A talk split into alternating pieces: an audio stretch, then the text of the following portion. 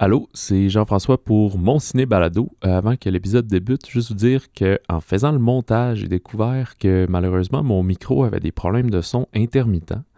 Euh, que j'ai trouvé le moyen de corriger ou que j'ai coupé euh, certaines parties pour que ça soit agréable à l'écoute. Mais ça dure juste une coupe de. peut-être dans les dix premières minutes. Après ça, je sais pas, tout s'est résorbé. Fait que je vais enquêter de mon côté à savoir d'où ça provient. Puis, euh, j'ai cherché par après, et quand vous serez rendu là dans l'épisode, c'est Caitlin Dever, elle qui était dans le film Booksmart, qui fait la narration dans le livre euh, audio qui a inspiré le, film de Jesse Eisenberg. Fait que plus tard, quand vous serez dans, dans les sections nouveautés, eh bien, vous saurez, c'est le complément du fun fact de Patrick. Alors, euh, merci, bon épisode.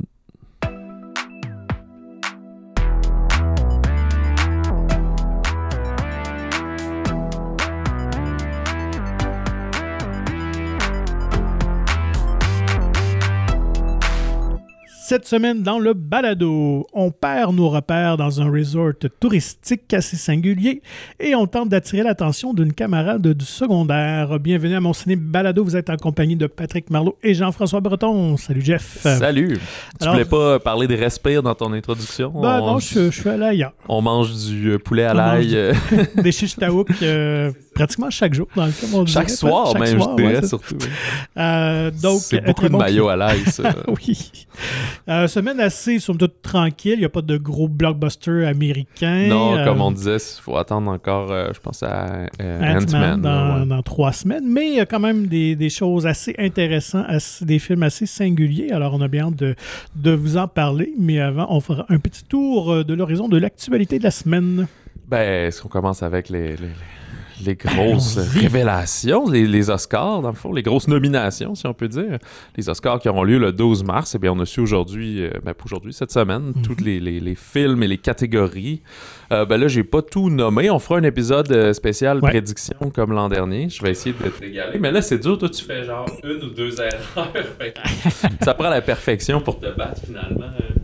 Mais bon. Mais cette année, j'avoue que je suis un peu embêté. J'ai hâte de voir dans les prochaines semaines quel film aura du momentum, parce que c'est quand même assez partagé. On peut tout de suite dire que notre un de nos coups de cœur, moi en tout cas, moi je pense à mon film préféré l'an dernier, Everything Everywhere All at Once.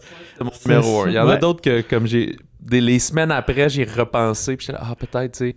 Justement, euh, ben, en fait, Everything Everywhere a le plus de nominations, 11 nominations. Ouais. Ce qui ça arrive à l'occasion aussi, ce qui est coquin, c'est que le maximum de prix qu'il peut gagner, c'est 10, parce qu'en fait, il y a deux actrices de soutien. Il peut juste avoir un sur deux si, euh, si ça va bien. Donc, c'est quand même quelque chose pour un film encore là qui est quand même assez marginal, on s'entend. là. Donc, moi, je suis vraiment content que l'Académie euh, salue tout le, travail derrière ce film-là. Ouais, euh, ben, regarde, on peut parler de certaines catégories déjà là, plus polarisantes ou, intéressantes. C'est euh, notamment meilleure actrice parce qu'on a pour Tar. Kate Blanchett. Kate Blanchett, moi j'avais Catherine en tête, ça, ça marche pas. Kate Blanchett qui est quasiment de valeur sûre. En, toute année, c'est une valeur sûre. C'est une excellente actrice, mais c'est un film qui a laissé un peu plus de glace à un certain public. C'est un mhm. film assez froid, en fait. Puis, euh, mais là, Michelle Yeo, ben, tu super bonne dans le film, mais des fois, l'Oscar va aussi représenter un peu l'ensemble de la carrière d'une certaine façon?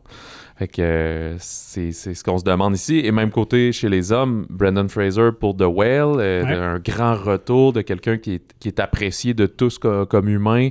C'est aussi quelqu'un qui est très émotif. C'est super beau de le mhm. voir euh, ces temps-ci dans, dans, toutes les nominations et tous les galas où il récolte des prix. il est toujours en larmes et vraiment touché de, de, la réception et de tout. Mais on pense à Colin Farrell dans Banshees of Inisherin. Lui aussi n'a jamais gagné d'Oscar, mais c'est peut-être un comédien que ça va trotter derrière la tête qu'on va se dire ben, il y a des chances d'y s'y retrouver encore souvent euh, Colin alors que Brandon Fraser on sait pas. Quoique cette ouverture là va peut-être le ramener dans des dans des rôles plus dramatiques ouais il l'avait fait un peu à l'époque là Crash puis des trucs comme ça mais mm. ouais, sa carrière avait on l'avait moins associé à ça. ouais. Fait que il y a ça. Euh, ben écoute ça dès que ça arrive, on en parle. Meilleure euh, réalisation, il n'y a que des hommes cette année. Il n'y a, pas mhm. de femmes. Il aurait pu avoir Sarah Pauley parce que Woman Talking était quand même euh, dans plusieurs catégories et tout. Euh, moi, je pense que ça va être. Ben, c'est le même principe. Est-ce qu'on y va avec Steven Spielberg? C'est un très bon film qu'il a fait avec The Fableman. C'est un. un, non. Steven Spielberg représente ce qu'il y a de bon dans le cinéma américain, là, ce qu'il y a de beau mhm. et ce qu'il y a de bon, là, je pense.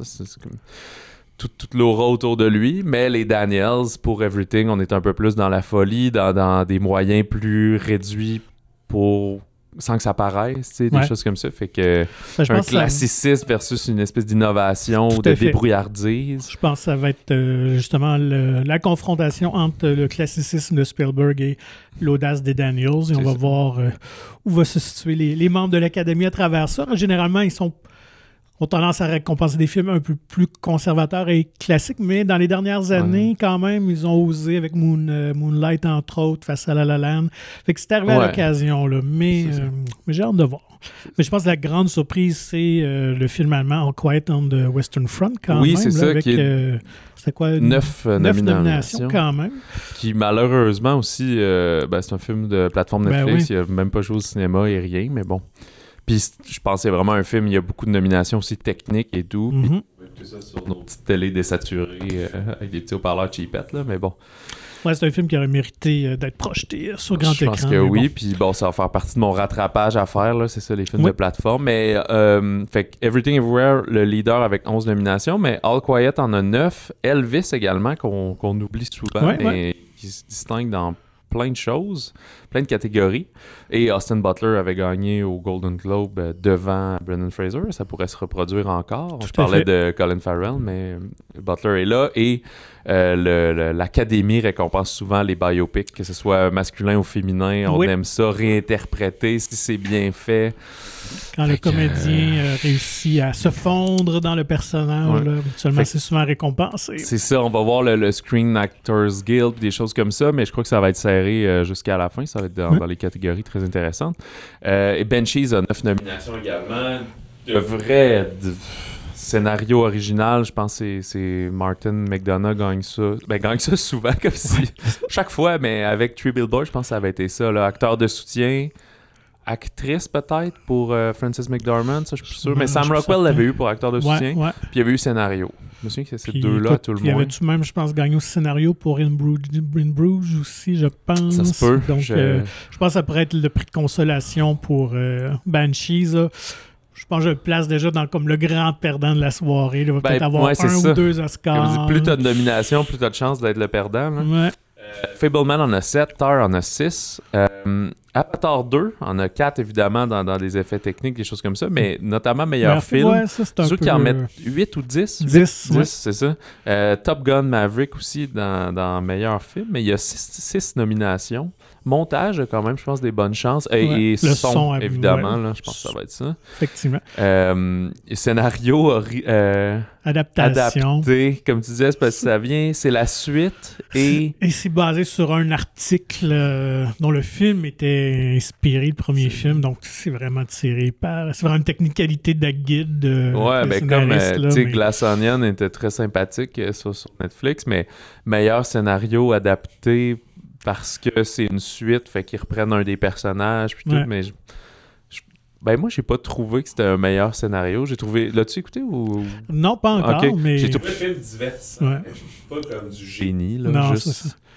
Il y a toujours des petites surprises de même, des bon. nominations qui, qui détonnent. Mais peut-être souligner qu'un Québécois a été euh, mis en liste pour un, pour un Oscar pour les vrai. maquillages pour The Whale pour The justement. Whale, ouais, C'est- Adrien Moreau, donc, euh, qui, qui a travaillé sur le, le costume corpulent Ouais, de. Brendan Fraser, quand même. Donc, euh, un artisan de Montréal. Je ne sais pas s'il demeure encore là ou s'il travaille maintenant plus à Hollywood, mais euh, quand même euh, Puis- intéressant. Je me trompe c'est même.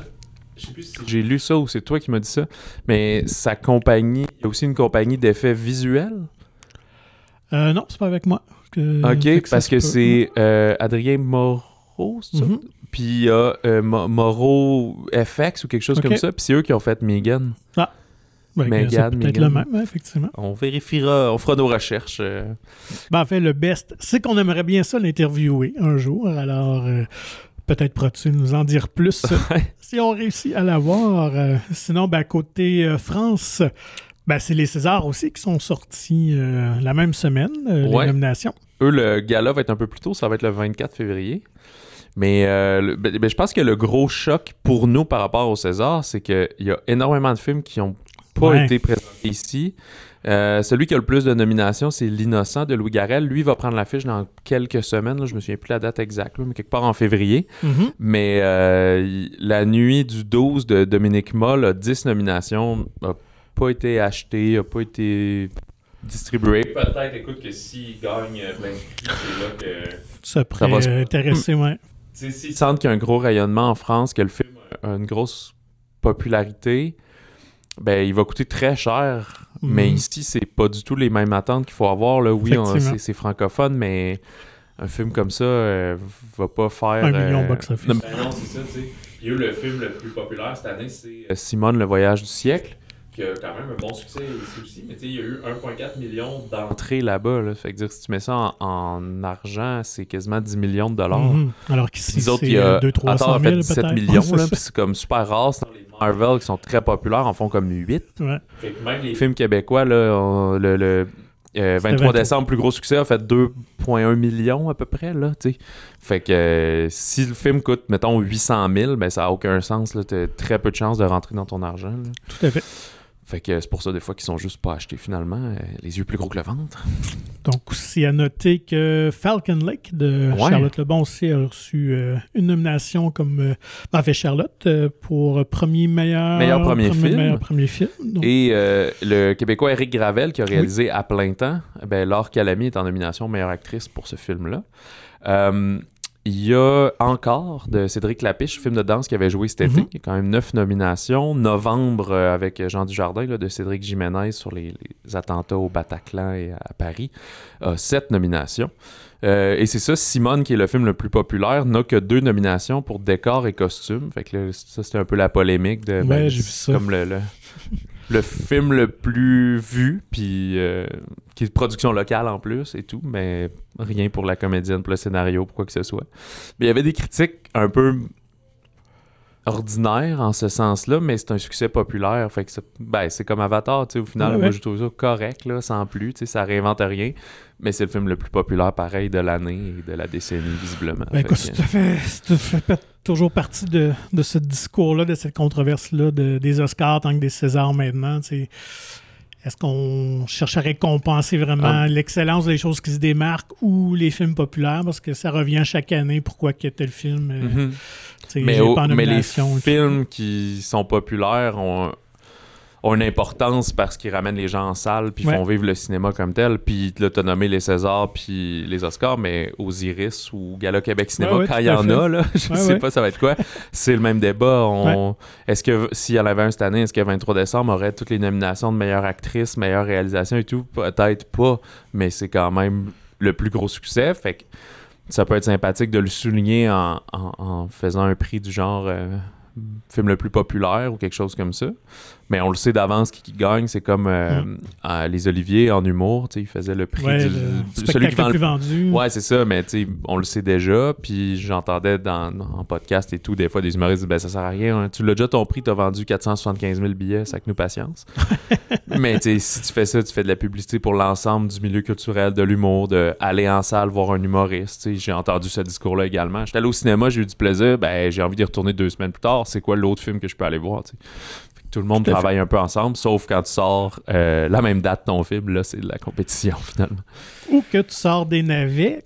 Que que les Razzies Tu voulais parler vont, des euh, Razzies, ben oui, ouais. que souligne également, si on reste dans la thématique des remises de prix, donc les fameux Razzie Awards où on souligne la médiocrité Ouais, du cinéma. Mais je Euh, sais pas si. Des fois, j'ai l'impression qu'ils se forcent plus que c'est mérité un peu, là. Tu sais, à un moment donné, le- le- l'engouement existe. Le, le- ben, je sais pas si c'est un festival, l'événement. Ouais. Fait qu'à chaque année, il faut en mettre, faut en mettre. Puis là, quand tu regardes, il y a comme six films dans huit catégories, là. C'est un peu. euh, Il y a pas Ben, tant d'affaires mauvaises qui méritent d'être soulignées, disons. Non, effectivement. Je pense que là, ils ont comme pas le choix de... Mais Morbius faire. Ben doit oui, donc, être euh, là euh, à Ben, tort et à travers. le- lui qui a le plus de nominations, c'est Blonde. Donc, Ok. le film sur Marilyn Monroe, avec Alors quand même huit euh, nominations. Mais Anna de Armas c'est en nomination pour l'Oscar de la meilleure actrice. Effectivement, donc elle, elle n'a pas eu le Razzie, mais à peu près tout le reste euh, de la production l'a eu, sauf elle. Donc, Ouais, c'est euh, ça, le réalisateur Andrew Dominic aussi, c'est dommage. Donc, elle soulignait aussi euh, la double performance de Tom Hanks, euh, entre autres pour le film euh, Pinocchio, qui était sur la plateforme de Disney+, le réalisé par Robert Zemeckis. C'est quand même une grosse production, mais quand même passé dans le beurre. Donc, euh, le Pinocchio a eu six, euh, six nominations, et Tom Hanks, donc, un comme acteur pour l'interprétation de Geppetto, et aussi pour euh, son rôle dans Elvis. De, de- ouais, du, colonel Parker. Acteur de soutien à ce moment-là. Ouais, ouais. Donc, quand même. Morbius, tu parlais tout à l'heure, cinq, cinq fois celui-là. Et euh, ben, il y a quand même une petite controverse aussi cette semaine. Ouais. Euh, on avait parlé un petit peu hors d'onde. Donc, euh, il y a la jeune Ryan Kyra Armstrong qui euh, jouait dans le film Firestarter. Ouais, c'était pas un Euh, bon film. Non, on s'entend, mais euh, qui a 12 ans, puis euh, elle a reçu une nomination. fait que, tu sais, c'est un peu... Ils se sont excusés. Je pense, je pense qu'ils l'ont enlevé. Ça Ouais, ben, en fait, Ouais. ben, ça crée un backlash, là, évidemment, sur les, les réseaux sociaux. Puis, oui, fait que finalement, l'organisation a décidé de, de retirer le- la nomination. On s'est excusé et finalement, on établit de nouveaux règlements où finalement, il n'y aura plus de mineurs qui seront finalement mis en nomination. Là.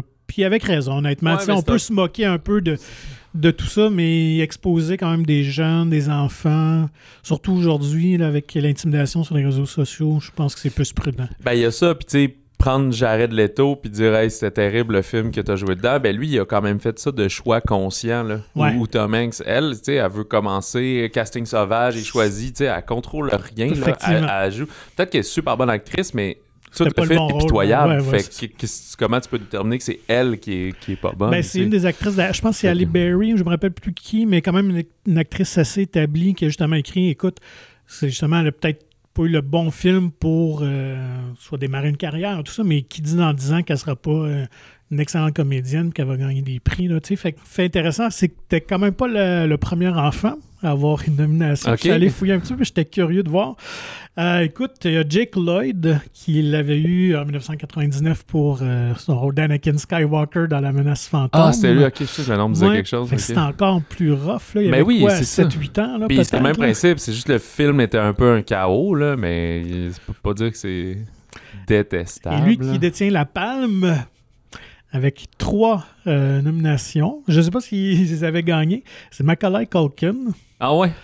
trois fois la même année. Mais c'était pour Richie 1984. Rich, c'est quoi? Richie Rich, Ok. The Page Master, puis Getting Even with Dad, les trois en 95. Ok, c'était. Euh, le- trio de la chatte. C'est vrai que je me souviens de ça, mais Page Master, je l'avais pas vu lui par exemple. Mais Ouais, Richie Rich, je trouvais ça drôle. C'est sûr que c'est extrêmement mauvais, mais quand j'avais 8 ans, Ouais, c'était ben, parfait. C'était en quelle année ça 95 95, ouais. Euh, J'avais 9 ans, ouais, c'est ça. C'est ça. Fait que, euh, Moi, je suis trop vieux, je l'avais pas vu. Mais là, tu m'as parlé de Pinocchio, puis ça me rappelle que c'est une autre des petites controverses, parce qu'il y en a à chaque année aux Oscars. que Guillermo del Toro, je l'ai pas vu encore, c'est un film qui s'est ramassé sur Netflix, comme écouté ça à un moment donné, mais il a fait son Pinocchio lui également. Ouais. Fait que autant celui de Zemeckis de Disney+, est plutôt dans les Radis, et qu'on... Mais je savais pas qu'il était si mauvais, j'avais entendu dire que c'était juste plate, puis que ça amenait rien de neuf par rapport à l'original, Mhm. mais euh, l'original de Disney. Sauf que là, euh, lui, Del Toro est plus retourné vers le conte euh, Ouais. un peu plus trash, là, quand même. Puis amenant son, sa vision, son esthétisme à lui aussi. Mais il espérait qu'on reconnaisse la, au, au niveau des Oscars la, la complexité puis le, le fait qu'un film d'animation, c'est pas juste une catégorie sympathique à part comme les courts-métrages ou comme les, les films étrangers. T'es souvent traité de Ah oui, c'est vrai, faut remplir ces cases-là. tu. Puis euh, il y a. Je me souviens à l'époque, Toy Story 3 avait été nommé dans meilleur film en général. Oui, c'est vrai. Mais c'est euh, assez rare. Peut-être, je c'est pense que ça. t'avais eu La Belle au bas. euh, non, euh, La Belle et la Bête aussi en 91. Je pense que ça a été la première fois. Tu sais, surtout que Del Toro est un habitué de- de- d'être dans Ouais, plein ouais. de catégories. C'est un bien-aimé, dans le fond, là, de, de- des Oscars, du cinéma américain. Mais là, ici, ah, juste animation, puis c'est tout. Puis voilà, fait que c'est un peu dommage pour ça. T'avais-tu d'autres nouvelles? Ouais, ou, j'ai euh, une couple vas-y, d'autres je- affaires. Je t'écoute. Euh, je voulais souligner quand même le prix remporté par 23 décembre, Oui. qui a gagné le prix du coup de cœur du jury au Festival de l'Alpe d'Huez, qui est un festival sur les, les films Ouais, d'humour. j'en parle souvent, mais c'est de la comédie ouais, c'est ça. francophone. Ouais, voilà. C'est beaucoup des films français qui arrive ici par la suite, là, mais euh, le 23 décembre. Puis tu sais, c'est bien parce que ça montre que le film est exportable. Ouais. Et en plus, ça avait lieu il y a comme euh, une semaine. Oui, après fait Noël. que c'est ça, il était quand même encore dans le mood, puis il comprenait que c'était un film de Noël, puis qu'ici c'était sorti en novembre.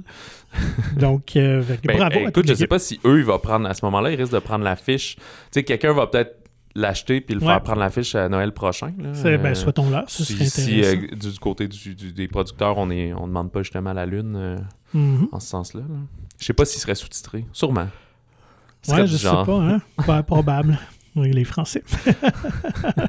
on comprend pas l'accent québécois, là. Euh, sinon, euh, ben, Ghostbusters, on sait qu'il y a une suite euh, qui s'en vient au, à Afterlife qui était sorti Oui. il y a deux ans déjà, hein, l'automne 2000. 21, ouais. Donc, euh, Puis c'est-tu cette année ou c'est en 2024? ben, ben, normalement, c'est pour les fêtes de cette année 2023. ok, genre novembre, Fait que le tournage doit probablement débuter très prochainement, parce que je sais qu'ils n'ont pas officiellement commencé. Euh, fait que ça, je trouve que c'est assez vite. Mais euh, on a confirmé que donc tout le monde revenait. Alors, euh, Bill Murray, Ah Dan ouais. Aykroyd et Sigourney Weaver aussi, donc probablement appelé à jouer un plus grand rôle, parce qu'on l'avait juste vu une- dans une petite scénette de vrai, quelques ouais. secondes, euh, dans une euh, séquence post-générique. Alors, ils seront tous de retour. On sait que l'intrigue va se dérouler à New York. Donc, on verra au fur et à mesure que les- l'info circulera. Puis on avait. euh, Ouais, fait que là, si on confirme comme ça, euh, j'imagine que le, le tournage est sur le bord de commencer ou quelque chose. Puis c'est plus euh, Jason euh, Reitman qui réalise. non, ça, là, qui produit, scénarise encore, mais là, c'est son partenaire qui est co-scénariste, dont j'oublie Ok. le nom, qui lui va réaliser finalement cette, cette suite-là. Puis là, t'as peut-être pas la réponse, mais c'est-tu parce que Reitman, il travaille sur autre chose puis il avait pas le temps ou quoi que ce soit? Ah oui, ou, je euh, pense que oui, parce sûrement. que si je me trompe pas, ils ont aussi un long métrage d'animation en cours dans l'univers de Ghostbusters. Fait que je pense qu'il a comme pris euh, ouais, ok, ok. la franchise des mains de son père, là, qui est décédé. Ben, euh, si l'an Sony sont avec aussi d'accord ouais. pour dire, OK, euh, pousse-nous Ghostbusters. Ben voilà, je pense qu'ils lui ont donné les clés, puis ils ont dit amuse-toi avec ça. Alors, euh, ce sera à suivre. Sinon, euh, nouvelle insolite euh, que j'ai vue euh, tout récemment, on a appris que Peter Jackson avait travaillé sur un scénario sur la franchise Nightmare on Elm Street. Ah ouais. Ouais, en fait, lorsqu'il est venu le temps de réaliser le sixième film, donc on a comme ouvert New Line, le studio a ouvert la porte à différents scénaristes de venir pitcher leurs idées. Alors, Peter Jackson avait intitulé, avait écrit un scénario qui s'appelait Dream Lover. euh, qui se déroulait beaucoup dans le monde euh, du rêve à ce moment-là. Donc, le concept est quand même intéressant où euh, Freddy était devenu un peu la risée, n'avait plus ses pouvoirs, et même que les ados prenaient des, des pilules, peu importe, des substances pour s'endormir et aller battre Freddy dans le monde des rêves. À lui, il sacrait une volée. Mais finalement, euh, accidentellement, l'un d'eux serait tué par Freddy. Donc là, ça lui redonnerait ce pouvoir-là. Et là, à fur et à mesure dans le film, donc, il retrouverait sa, sa pleine Plus, plus il puissance. tue, plus il Plus- reprend son ben ouais, pouvoir. OK. effectivement. Donc, idée quand même intéressante. Mais ça, c'était avant tous les Seigneurs des Anneaux et tout. C'était un Oui, jeune oui, Peter Jackson. Tout à fait. euh, Il venait de faire Brain Dead, puis euh, je pense à un autre. Là, euh, son autre de, de- de- des, des, des, en- des Ouais, extraterrestres c'est qui font fuck you. Ouais, ouais. Oublié comment ça s'appelle. donc, là. mais New Line à l'époque elle m'avait apprécié ce qu'il avait fait, justement parce qu'il y avait plus une vision. puis ouais. Ouais, c'est ça, plus, plus original. Euh, mais finalement, ils ont euh, été dans une autre direction qui a donné Freddy's Dead The Final Nightmare, qui est une atrocité totale. Ah ouais, ok. Donc, ah, t'as jamais vu ça? non, non, ben, je pense que j'ai euh, juste vu le premier dans les Ben, bonne affaire. Vendredi 13. Alors, euh, fait que voilà. Fait qu'on aurait pu avoir un Freddy ben, mené ça y aurait Peter donné une, Jackson. une toute autre carrière. C'est clair. Ben là, probablement, est-ce penses-tu qu'à ce moment-là, il aurait été réalisateur aussi? Il aurait juste pris le scénario puis il aurait donné ça à. C'est une bonne un- question. L'histoire ne le dit pas. Donc, moi, ça fait le à tour. ne pas suivre finalement. Euh, ouais, puis euh, étonnamment, euh, pas de bande-annonce Non. euh, notable cette semaine. Très voilà. tranquille. Alors, je pense qu'on Ça peut arrive. aborder les sorties de la semaine. Euh, ouais, on débute avec le film québécois. On fait souvent ça. Ben euh, voilà. Alors, Respire d'Onur Karaman. Ouais, avec euh, Ahmed Amin euh, Ouergui, qui est pas mal son plus grand premier rôle. Il a fait pas mal de télé. Ouais. J'ai vu qu'il avait été dans Jeune Juliette également. Les effets secondaires aussi, là, qui est très populaire Voilà, euh, ouais. chez Euh, les ados. Frédéric Lemay. Euh, Il y a euh, Mohamed euh, Marouazi qui joue le, le- le rôle du père de Ahmed Amin. Euh, Guillaume Lorrain, très bon, très détestable dans ce film-là. Roger Léger, euh, Marie Charlebois, là, des visages connus. Et Mhm. Claudia Bouvette, je pense que c'est une première fois euh, au Je cinéma. pense que, oui. Euh, on va suivre deux personnages principalement. D'abord, Fouad, un jeune immigrant marocain de, de 15 ans, donc euh, secondaire 4-5 à peu près. Euh, passionné de soccer, mais également de poésie, euh, qui doit souvent donner un coup de main à son père qui euh, dirige le, restaurant de poulet à, l'ail proche de leur maison. On sent qu'on est dans un quartier plus pauvre de Montréal, plus populaire, comme on dit. Et on comprend que son père également est comme ingénieur de formation, mais que depuis son arrivée au Québec, n'arrive pas à dénicher d'emploi dans son domaine. C'est pour ça qu'il s'occupe du restaurant. Euh, et en parallèle, on va suivre, euh, puis il y a aussi, ben, on voit sa mère qui essaie de, pardon, de, de garder un emploi, mais que Mhm. c'est quand elle a de la misère aussi à atteindre certains standards. Et euh, de l'autre côté, on va suivre Max, qui est plus un, que- qui disent comme dans le synopsis, c'est un Québécois de souche, d'à peu près 27 ans, qui a grandi dans ce quartier-là. Il vit temporairement chez son père, ses parents sont séparés. Il sort d'une rupture amoureuse, il a des difficultés au travail lui aussi. Euh, il a pas trop l'air d'avoir de but précis dans la vie, il a un entourage un peu négatif et il fréquente euh, souvent le restaurant justement de, de- de poulet, comme tous les soirs, c'est là qu'il va... euh, Ils sont bons. Chichitaouk, son trio. Ouais, Chichitaouk. c'est ça. Je pense pas qu'il cuisine souvent. Là. Ça a pas Non. l'air d'être ce genre de personnage-là, justement, de personne-là. Fait qu'éventuellement, ben, les destins de tous ces, ces gens-là vont s'entrecroiser dans, dans, dans un certain événement. Euh, fin du synopsis, là, sans, trop en révéler. Pour euh, Honour Karaman, c'est son quatrième film, quand même, euh, au Québec, lui aussi, qui est d'origine euh, marocaine, si je me souviens bien. Est-ce que je- euh, algérienne, je pense. Ah, je veux pas me mêler là-dessus, mais en tout cas, qui est arrivé On s'excuse. au Québec il y a En Turc, plusieurs même années. En Turquie, je suis plus certain. Ouais, peut-être la Turquie, peu importe. Oui, il avait vécu ce déracinement-là. Donc, il est parti d'une classe qui disait très aisée de son pays d'origine pour Mhm. arriver ici avec rien, puis tout doit être reconstruit, rebâti. Donc, ça doit être quand même un clash, là, surtout quand tu es jeune, là, de, vivre, de vivre ça. Il faut leur donner que ces gens-là sont très résilients, puis euh, je leur lève mon chapeau. Exact. Fait que euh, ce qui vient cerner aussi, puis tu sais, on a su par après, en fait, on va avoir on a un épisode spécial sur le, le film qui s'en vient, donc on s'est entretenu avec Honour et quelques comédiens. Puis euh, ces deux phases-là, dans le fond, soit le jeune qui travaille dans, la- dans le restaurant avec son père et la personne plus désabusée à 27 ans qui fait un travail de téléphoniste que- qui haït, il a vécu ces deux choses-là. Fait qu'il s'est juste dit, ben si je les mettais en parallèle, euh, qu'est-ce qui pourrait se passer? Euh, fait qu'avec ce film-là, avec Respire, on vient pas nécessairement mettre une morale ou, ou une leçon en particulier. Ce qu'on voit, c'est que Et on n'accuse personne non, non, plus. c'est ça. C'est comme si le, le- le- ben, on est quasiment un peu dans le racisme, pas systémique, mais un peu social, là, qui vient de, de, de plein d'endroits, de plein de composantes euh, culturelles, économiques, puis qui vont faire un espèce de, de- de léger racisme qui vient teinter les, les, euh, les généralisations, les stéréotypes qu'on donne d'une part et d'autre. Mm. Fait que peut-être que la solution, c'est un peu plus dans l'ouverture au dialogue, le- le- l'empathie vers l'autre, des choses comme ça. Mais ça donne des... Tu sais, c'est un drame qui vire presque au suspense. euh, 1h30, c'est vraiment bien envoyé. Il n'y a, pas de- y a pas de longueur, il n'y a pas de temps mort dans le film. Euh, je trouvais ça super bien. Ben, c'est lui qui fait le montage même également. là. Mhm. Fait qu'il avait visiblement sa vision euh, en tête.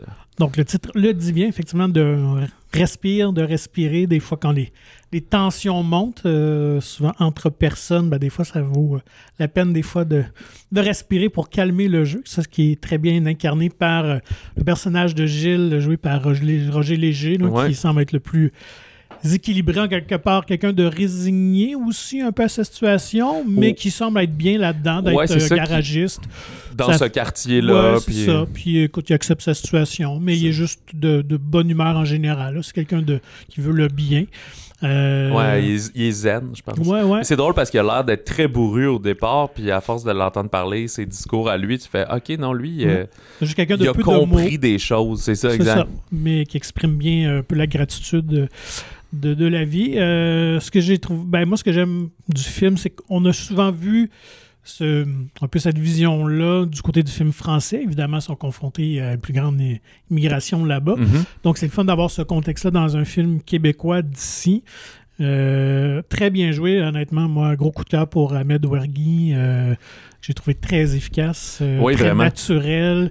Euh, ce jeune fougueux-là, euh, 15 ans, qui, qui est orgueilleux aussi, qui tente de faire sa place. et sa relation, la chimie avec son père, le comédien, aussi.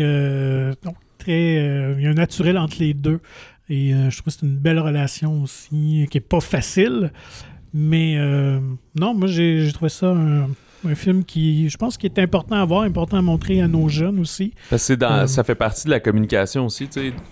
Le, nous, en tant que spectateurs, on est témoins de beaucoup de choses que lorsque les personnages se rencontrent après, se disent rien. Puis Mhm. comme Ah, il me semble que si t'expliquais un peu ou si tu t'ouvrais, ça résorberait des choses. Il y a beaucoup de. Il y a beaucoup d'énergie puis de quand même de violence dans Fouad, le personnage d'A- d'Ahmed. Fait que c'est, c'est- ça ajoute une couche de plus. Puis le discours avec son père, c'est un, c'est un peu fais ce que je dis, pas ce que je fais. Ouais. Mais si tu un- parles pas, tu deviens un modèle plus visuel que. que Il y a comme un dialogue de sourds, évidemment, entre Ouais. les communautés, mais aussi entre les familles elles-mêmes, des deux côtés, qui est un effet miroir qui est assez intéressant, dont le réalisateur en parle dans, dans l'épisode spécial. Et puis, euh, que je vais dire donc? Euh, ben voilà. Je sais pas. Ouais, non, c'est ça. Mais euh, ouais, moi j'ai été marqué. Guillaume Laurent aussi, là, c'est ça, il est haïssable, mais j'ai trouvé super Oui. bon dans le film. Mais, mais, mais c'est quelqu'un. sais, son personnage est quelqu'un que je méprise vraiment beaucoup, mais. Puis qu'on connaît, on en a là. tout un de même hein, dans notre Ouais, ouais, ben là, dans les dernières années, il a popé pas mal, là, ouais. Euh, qui en veut contre tout le monde, puis qui est très, très en colère. ouais, et qui a ça. réponse à tout, Ouais, mais. ouais, aussi. Petit Joe connaissant, mais finalement. Donc, euh, vraiment, Respire, un film, euh, je pense, euh, qui, qui- qui va ouvrir le dialogue et qui montre une réalité qui, euh, qui est de, de plus en plus présente là, au Québec Ben, quand même. Tu sais, puis je, je pense que j'étais un peu naïf, justement, là, dans mon, euh, dans mon Candyland, là, que... je- Tu sais, comme je savais que ça existait, mais on dirait que je l'avais pas vraiment vu. Puis là, juste de physiquement voir, tu sais, les petites maisons, le restaurant sur le coin, tu sais, je replace d'avoir vu ces endroits-là, puis ça devient comme un peu plus réel, tu sais. Puis c'est pour ça aussi qu'ils voulaient pas citer exactement le quartier où ça se passe, pour Mhm. pas stigmatiser, mais c'est plus... Il y en a plein, puis oui, là, on est autour de Montréal, mais il y en a partout, il y en a Ouais, autour de... en Ontario, il y en a... euh, n'importe quelle ville, tu sais, à Ouais, chaque, fois que tu as un coin qui devient un peu plus populaire, justement, ça va amener du monde qui ont moins d'éducation et ce genre de, de, Mm, mm, de- mm. de- tracas-là, si on veut. Euh, voilà pour euh, Respire, qui est à l'affiche sur quelques écrans à travers le Québec. Moi, je resterais euh, dans l'adolescence. Mhm. Hein, allons-y avec When You Finish Saving the World de Jesse Eisenberg. Oui, oui, le comédien. Euh, ouais, premier euh, scénario et première réalisation pour euh, Jesse Eisenberg. Euh, et ça met de l'avant. Si vous le replacez pas, c'est le comédien dans Zombieland Ouais, ou dans et le Lex Luthor dans euh, Superman Hey, Batman. les rôles les plus connus. Dit dans le social network, là, le gars qui ben invente oui. Facebook, ça peut être ça. Euh, c'est, euh, ça met en scène principalement Julianne Moore et Finn Wolfhard de- des Stranger Things. Yes. Et euh, on met à profit ici euh, un de ses talents, parce qu'il est musicien aussi Mhm. dans la vie, un band dont le nom m'échappe, mais là, il va jouer un ado musicien. Euh, alors, euh, Julianne Moore, qui est sa mère, qui est directrice d'un refuge pour femmes battues, qui va euh, tranquillement prendre sous son aile un ado qui est là avec sa mère, qui voit en lui vraiment un espoir académique, comme un, un peu un projet quand même. Et pendant ce temps, ben, son fils musicien, joué par Finn Wolfhard, il jouit d'un- d'une certaine popularité sur Internet en, streamant live des chansons, un genre de Twitch. Puis il va tenter, tu sais, il est quand même fier de son petit succès, là, qui, qui joue des soirées, puis arrive à faire euh, 80$, piastres, là, des affaires de même. Puis euh, il tombe en amour avec une fille de son école, mais qui est très impliquée dans, dans plein de causes euh, sociopolitiques. Fait qu'il va décider de mettre l'avant ses talents musicaux pour essayer de la, de la séduire en étant un peu fauné, puis en, en voulant, euh, comment dire, euh, euh, speedrunner le- le- le- les connaissances sociopolitiques, genre, puis euh, tout de suite avoir une opinion puis être intelligent. Fait qu'il y a un- une forme, hein, j'en parle souvent de récit d'apprentissage, mais c'est pas, fondamentalement, c'est pas ça parce qu'on suit pas juste un des personnages, on suit surtout la relation entre la mère et fille qui se trouve, mère-fils, pardon, qui se trouve super différents, mais qu'au C'est un clash de génération. c'est ça, ils ont peut-être plus Ouais. d'affinités qu'ils ne le pensent. Une femme très engagée, qui, qui est très impliquée socialement, et son fils qui qui, qui est plus centré sur lui-même Ouais, et euh, le Puis sur l'argent, de- là, ouais, quand ça, de vouloir là, devenir populaire et tout ça. ça. Sur le vedettariat. Ouais. Euh, c'est un ton, c'est une comédie dramatique, euh, pile dans, dans les cases à cocher. Ça fait un petit peu Lady Bird là, comme vibe d'école secondaire, le même genre de direction photo à peu moi, je près. ramène ça à un plus vieux film qui, qui avait marqué beaucoup, c'est American Beauty. Peut-être pas aussi poli, mais. Ouais, euh, dans American cette Beauty est quand même plus dramatique, Ouais, là, certes. mais tu sais, cette espèce de dysfonction familiale-là, parce que aussi le père est présent, mais pas ouais. tant que ça. Une drôle de relation avec, euh, avec sa conjointe aussi. Ouais, ils sont comme. Tu vois que les deux parents, c'est des grosses têtes, là. Ils ont des, Ouais. des jobs. Ben, euh, directrice d'un refuge, là, pas présidente non plus, mais qui ont. Tu sais, c'est des intellectuels, puis ils sont beaucoup investis dans leur travail, puis dans leurs projets. Fait que tout le monde est assez imbu dans, dans cette famille-là, puis fait ses petites affaires. Puis... Ça, ça n'a pas l'air d'avoir grande communication. C'est ça. Ils ont entre un souper familial ensemble, mais ils se disent pas grand-chose. Fait que, ouais, puis ça dure aussi à peu près une heure et demie. Je trouve Ouais. que c'est une bonne première réalisation honnête. J'ai vu dans ces films à venir qu'il y a d'autres projets, des épisodes de réalisation et tout. Fait que je pense que c'est pas juste euh, une idée comme ça. là. Je pense que Heisenberg a, a l'intention d'en faire un peu plus. Euh, J'ai noté la musique très sympathique, minimaliste, parce qu'évidemment, euh, le personnage de, de, de Finn Wolfhard joue plusieurs chansons parce qu'il compose des chansons. Mhm. Je me demandais si c'était lui qui les avait composées, mais non, c'est Ok. euh, Émile Mosseri. Euh, quand même dans les nouveaux euh, compositeurs cool, euh, mais il y avait notamment eu des nomina- une nomination aux Oscars pour Minari en Oui, ok. 2020, je pense, 2021 à peu près. Il y a beaucoup de, de claviers Casio, des, des- des petites chansons pop, guitare acoustique, voix, des trucs comme ça. Fait que c'est très tendance. Fait que, ouais, très, très sympathique, sans prétention. Je pense que c'est juste en anglais sous-titré français, le film. Fait qu'assez limité quand même pour, Mhm. comme sortie. Mais euh, ce genre de film assez léger, t'avais-tu d'autres Ouais, choses? ouais, sur, ben euh, non, moi je veux dire, j'ai j'ai vraiment apprécié le duo de Julianne Moore, qui est toujours excellente, avec Finn Wolfhard aussi, que j'aime bien. Je trouve ça très crédible et très bonne réplique dans le film, honnêtement. euh, C'est Mhm. quand même très bien, euh, très bien écrit.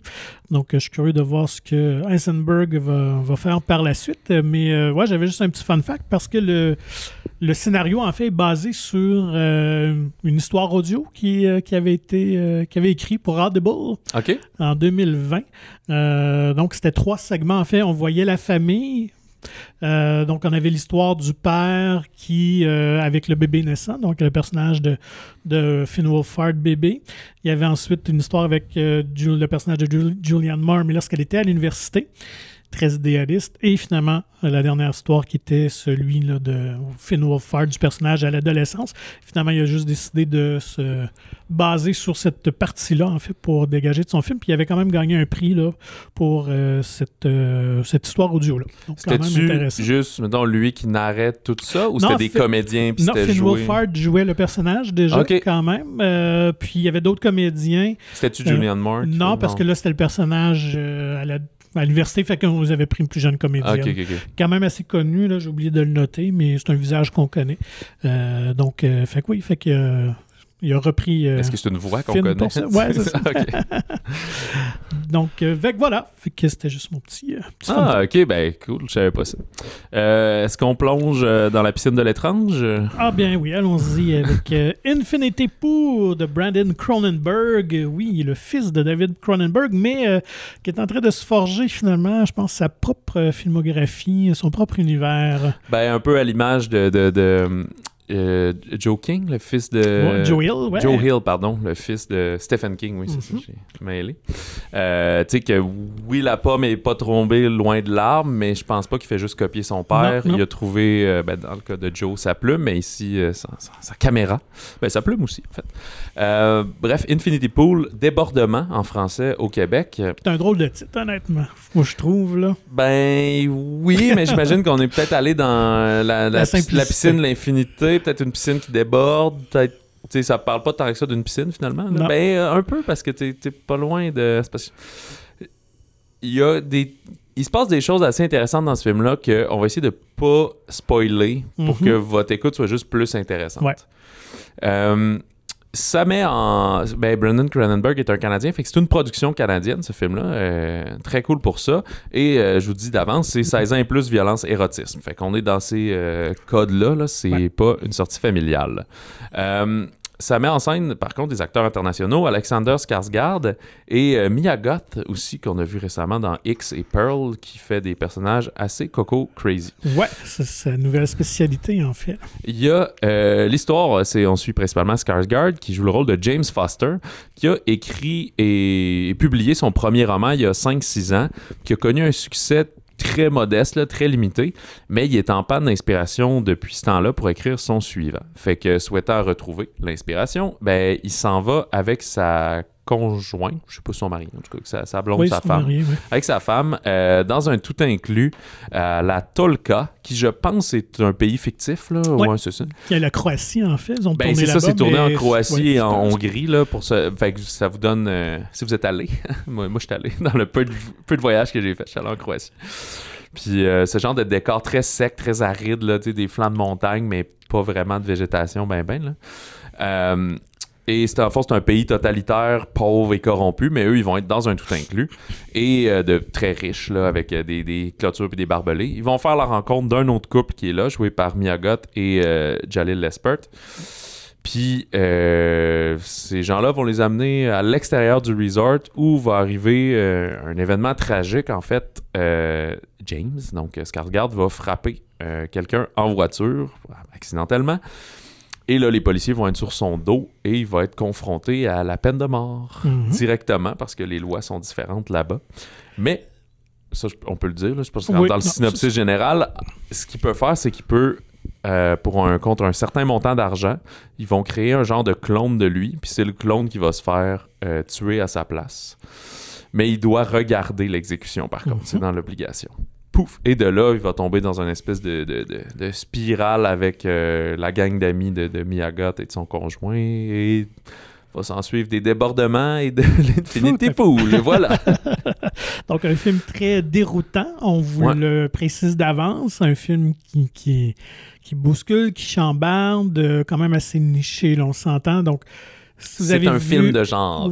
si vous avez vu donc son film précédent, Possessor, on est vraiment dans les mêmes zones euh, thématiques, euh, beaucoup de, de, fluide, de sang, euh, beaucoup de questionnements identitaires. Des effets psychédéliques aussi, là, quand on est souvent dans, dans, la mémoire, dans ce que si, dans Possessor, c'était plus dans la tête, mais là, c'est des tripes de drogue, des choses comme ça. donc, moi, c'est un film que j'ai trouvé vraiment intéressant, honnêtement. Je savais pas trop à quoi m'attendre. Je dois dire d'emblée que je suis pas un grand fan de David Cronenberg. Je sais qu'il y en a qui crient au génie. Moi, c'est pas mon cas. Mais euh, de ce que j'ai vu jusqu'à présent, il a fait trois films, Brandon Cronenberg. Euh, j'apprécie plus sa, filmographie que celui de son père. Et mon préféré des trois, je pense, c'est euh, vraiment Infinity Pool. parce qu'il amène. Pour embarquer dans l'histoire, évidemment, c'est grand. C'est un peu grandiloquent. Mais si on accepte la prémisse, Écoute, c'est un film qu'on se laisse embarquer parce qu'on ne sait jamais où le récit va nous mener. Il y a quand même des bons, euh, quelques bons twists dans l'histoire aussi. Et ben, c'est surtout, euh, en plus de créer une atmosphère quand même assez anxiogène. Ouais, vraiment. Euh, qui bien réussi dans des beaux paysages de la Croatie que je connaissais moins. Donc, ça aussi, quand même, c'est intéressant de voir autre chose. Tu vois qu'il a l'air de faire chaud aussi. ça, ça, transparaît. Mais... Euh, mais... les comédiens sont juste incroyables. Alexander Skarsgård qui écoute. C'est un rôle physique aussi, quand même. Oui. Pas physique comme The Northman, mais physique, euh, je sais pas, là, ça a l'air. Ben, il se donne vraiment. Ouais, c'est ça, ça a l'air difficile par moment et tout. Là, il joue des choses assez humiliantes euh, qu'il accepte de faire, donc il a vraiment mis son, son orgueil de côté. Et Miyagot aussi, ben. Depuis X et Maxine, euh, pas, pas, Maxine, mais Pearl. donc, écoute, elle est juste trop bonne dans ce, ce genre de rôle-là. Ouais, ben, entre. en fait, dans cela, elle va encore plus vers la sensualité, là, quoi qu'il l'avait aussi dans. Pas dans Pearl, mais dans, X. Hein, ouais. Mais euh, après, elle tombe vraiment dans, dans, l'agressivité puis l'intensité, puis, puis qu'elle crie, puis tout. Fait que ça, c'est super cool. Puis, tu sais, son, son couple en tel, puis son, son conjoint c'est très bizarre là puis tout mm-hmm. leur cercle d'amis c'est super intéressant euh, sais, puis fun fact, comme c'est une production canadienne, il y a aussi beaucoup des autres comédiens qui sont des, des Canadiens, mais tu sais, peu connus. Puis dans le cercle d'amis, il y en avait une que j'étais comme, hey, je la connais, je l'ai vue, comment ça, mais c'était très anti-casting.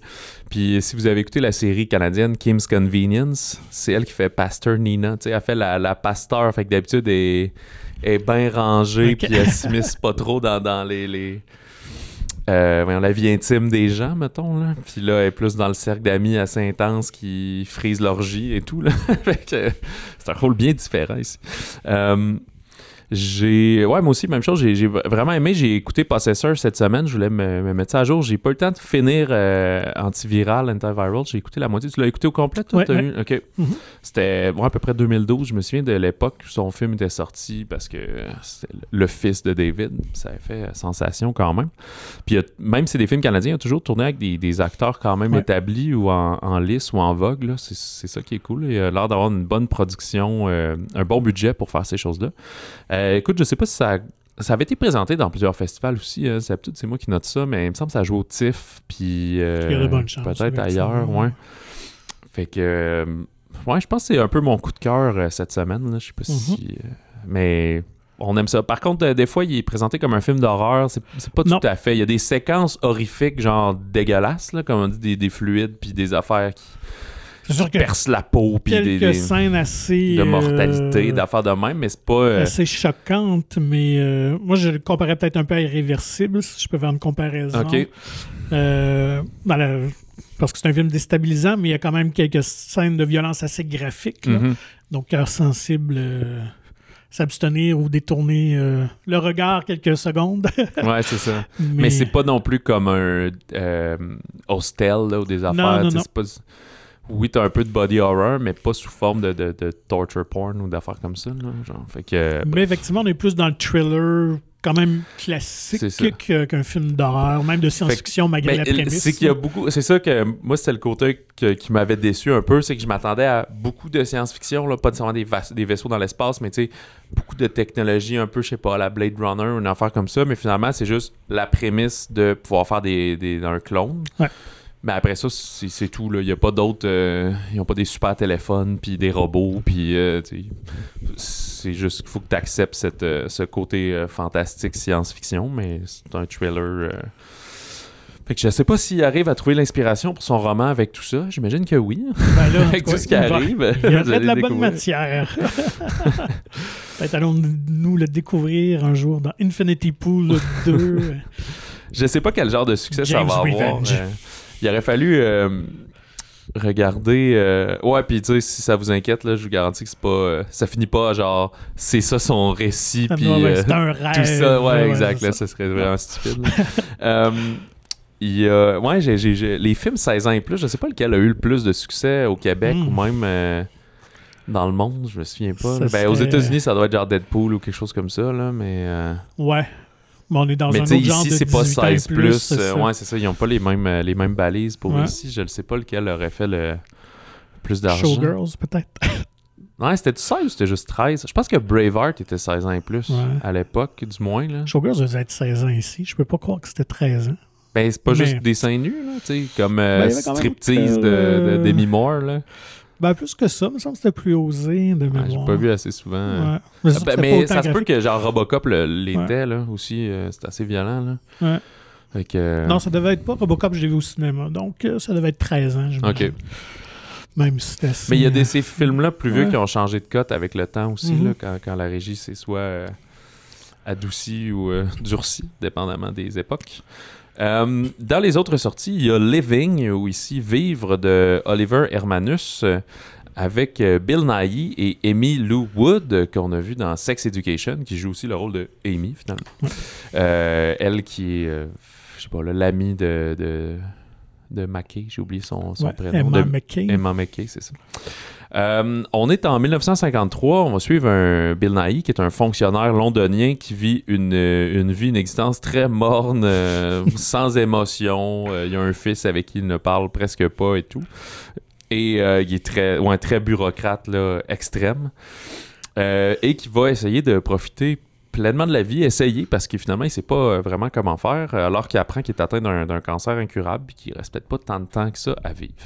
Ce qu'il y a d'intéressant autour du film, notamment, c'est que c'est euh, un Une remake, reprise. une reprise Oui. de, de- du film Ikuru de Akira Kurosawa, euh, qui date de 1952. Ouais. Fait que je pense que c'est pour ça qu'on a remis le film dans les années 50 également, mais là, on est à Londres, on n'est plus au Japon. Et le scénario, cette nouvelle adaptation, est écrit par, euh, écrite par Kazuo euh, Ishiguro, qui est un... Il a gagné même le prix Nobel d'écriture, lui. Oui, ce- c'est vraiment un grand romancier euh, britannique, mais d'origine euh, japonaise, qui a surtout écrit, je pense, le plus connu, c'est Les Vestiges du jour, Remains of the Day, qui a donné un excellent film euh, en 93 avec Anthony Hopkins et Emma Thompson. Donc, c'est quand même quelqu'un qui. je connaissais rien de euh, tout ça. Non, non, c'est ça. Ok. Mais c'est quelqu'un qui est beaucoup dans le roman historique britannique, beaucoup les, les classes et tout ça. Donc, euh, et on le sent dans son écriture de, de Living, justement. Il reprend très bien cette espèce de flegme britannique, cette espèce de, de froideur. Ouais. Tu sais, Ils démontrent jamais leurs sentiments. Tout ça, il est très, très bon, parce que Remains of the Day, c'était la même chose.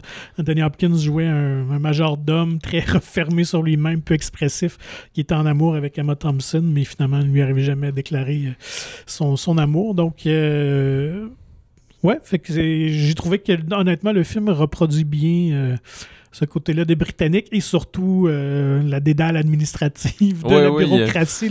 L'ouverture est Ouais, assez... c'est un peu euh, les 12 travaux d'Astérix, là, genre le, le- formulaire A34, là, je sais plus trop quoi. Là. Fait que oui, eux, ils sont dans la, à la, au municipal, on comprend, là, dans le genre de Parks and Recreation, un peu comme la, la série. Puis là, il y a chaque département, ils traitent des dossiers. Quand c'est trop compliqué, bah, mais ça, ça appelle, puis on s'en fout. Puis tu sais, sont, sont punchés à l'horloge, puis ça, ça s'appelle tout monsieur. euh, oui, oui, puis euh, ouais, ouais, c'est très, très formel tout ça. c'est ça. Fait que là, il va se mettre à manquer des journées de travail également, là, à cause de. de, de- De qu'il sa va essayer de maladie, profi- ouais. Ben, c'est pas à cause de ça, mais c'est plus parce qu'il va essayer de profiter ça. de la vie. Fait que là, ça crée un, un tumulte au il bureau. ce, ce secret, sa condition secrète. Exact. Euh, ce qui est, puis là, il va essayer de connecter avec euh, justement l'un des, des ex-employés qui est joué par Emily Wood. Puis euh, pas, pas au niveau romantique, là, juste parce qu'elle trouve. Social, euh, ouais, ouais, charmante socialement et tout. Ouais. Puis à un moment donné, il va essayer de, de faire quelque chose de bien pour peut-être laisser sa marque, réaliser que c'était un peu futile. Fait qu'il y a quelque chose d'assez classique là-dedans, mais Bill Nighy joue justement tout en retenue parce Oui, que tu viens de vraiment. l'é- de l'établir que c'est, ça se passe beaucoup à l'intérieur, c'est très euh, introspectif.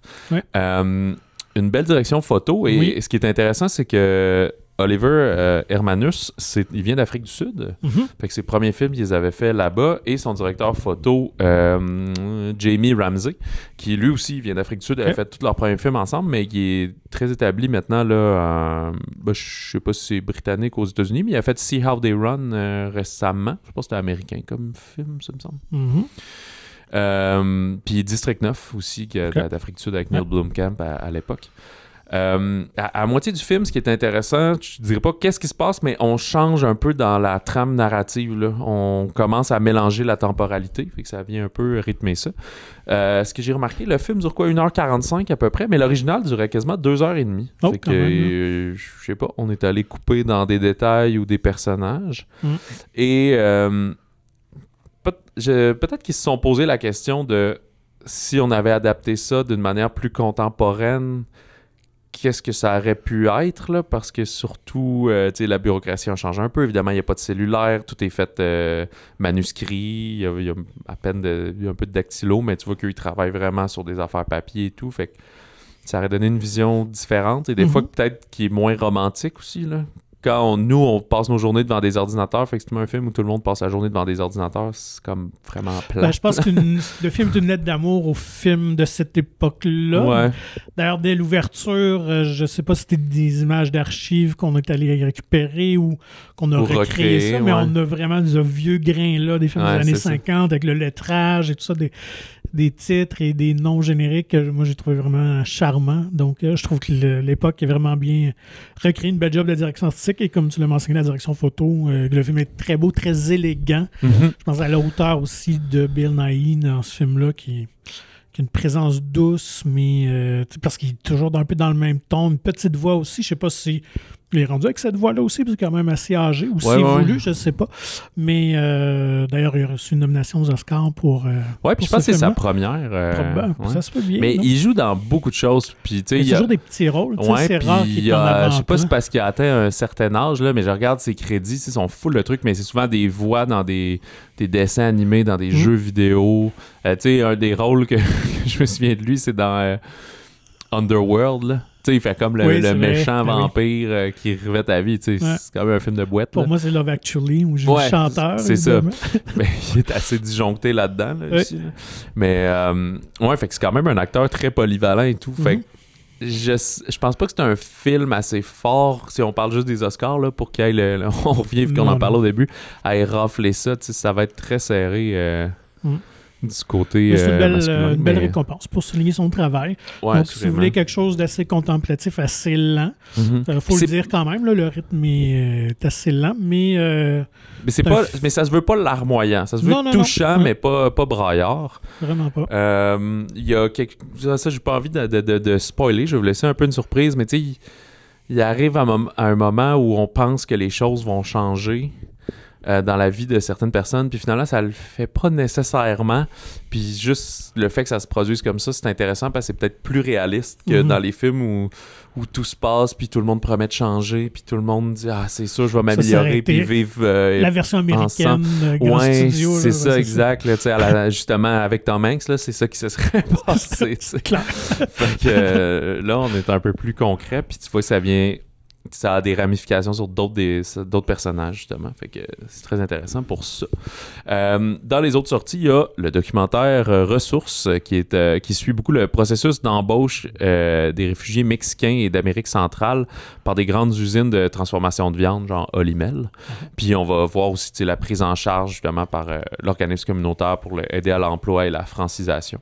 Fait que c'est surtout un documentaire d'observation par Hubert Caronguet et Serge-Olivier Rondeau. Euh, sur quelques écrans ressources et c'est pas mal ça euh, pour cette semaine. Excellent. Euh, la semaine prochaine, je suis très curieux de voir Knock at the Cabin, la Ouais. cabane isolée de M. Night Shyamalan, que j'avais pas tant trippé sur Old, Moi non plus. mais Mais ça a quand même souligné son retour parce que là, ça avait fonctionné au box-office. Puis ça, c'était Mhm. sorti l'été. Puis là, ben, on s'attaque à février, qui est un bon mois de films d'horreur euh, en général. là. Ouais. Tout l'hiver, il y a souvent des films d'horreur, mais grosso modo, il y en a quand même genre un ou trois semaines, mais ils n'ont pas toujours la même euh, visibilité, là, la même sortie étendue. Fait que bref, d'ici là, euh, écrivez-nous, comme d'habitude, balado au singulier, et procurez-vous gratuitement le magazine Mon Ciné qui est disponible en version numérique ou physique euh, dans euh, plusieurs des cinémas de la province. Visitez le monciné.ca pour plus d'informations. Sur ça, ben, on vous souhaite bon cinéma, bon popcorn. Et si vous vous retrouvez dans un tout inclus, ben, faites attention avec qui euh, vous jasez.